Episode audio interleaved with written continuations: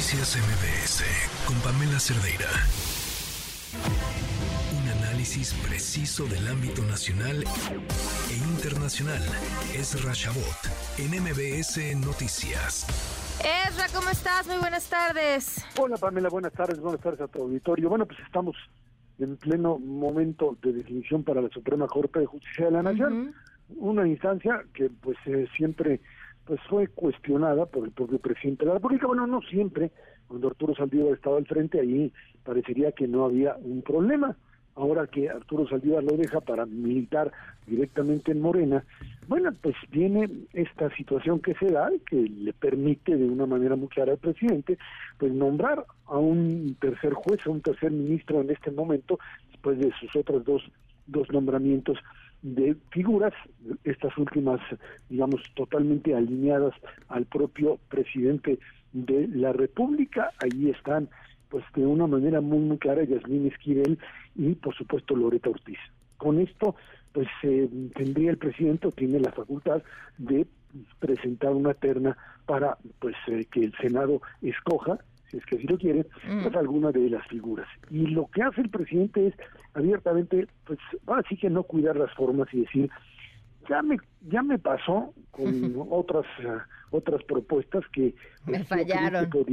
pues sí, de, de, ministras que de alguna de alguna manera, pues ministra y ministro, que de alguna manera tanto Alcántara eh, eh, como la otra ministra que definitivamente pues no, no, no le respondieron como él quería, o sea, sometiéndose directamente a su propio mandato. Y en función de esto, pues manda una terna que sí es algo así como, pues estas son las figuras políticas que me aseguran, que me garantizan el voto como yo quiero por lo menos ese tercer voto. Hay que recordar que Arturo Saldívar pues trataba incluso de eh, digamos eh, manejar las formas en algunos casos se abstenía o, trataba de, no parecer tan oficialista como tal pero ya con esta propuesta que hace de pues un modelo nepotista muy claro no Berta alcalde pues, lo que es eh, funcionaria actual, pero además hermana de la titular de gobernación, Lenia Batres, también fundadora de Morena y hermana del jefe de gobierno, Mar Martí Batres,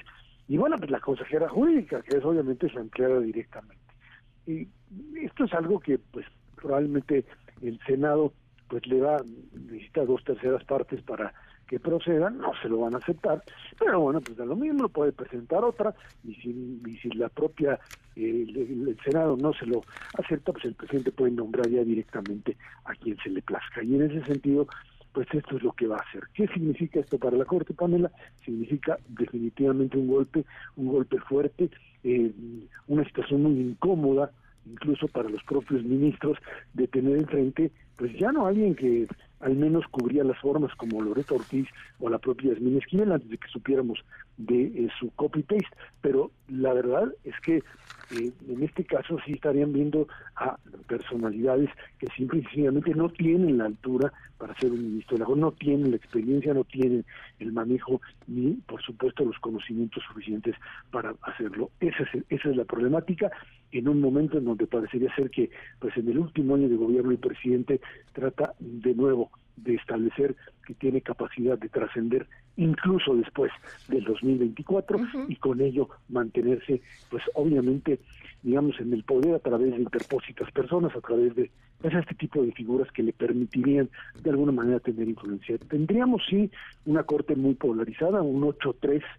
que bueno, por lo menos con Arturo Saldívar había a veces la posibilidad del 9-2 en algunos momentos, y ahora pues no, este 8-3 parecería ser que es algo así como el bloque de contención. Todas las diferencias que pudiesen haber tenido ministros anteriores, o los ministros más bien en, en ocasiones anteriores, pues creo que quedan hechas a un lado cuando pues se queda muy muy claro que lo que el presidente quiere es obediencia, subordinación y figuras que simplemente no están a la altura de una Corte de Justicia como la mexicana, Pamela. Así es, Ezra. Pues eh, veremos qué pasa finalmente en el Senado, pero pareciera que pase lo que pase, se decida lo que se decida, el resultado ya lo conocemos. Así es, el resultado conocido y un pues obviamente en detrimento de una corte que tiene figuras muy, muy claras. La otra figura era Margarita Ríos Farjat, no olvidaba el nombre, que siempre finalmente estuvo a la altura de lo que la corte representaba y bueno, pues las otras dos y ahora posiblemente tres, simple y sencillamente no lo están.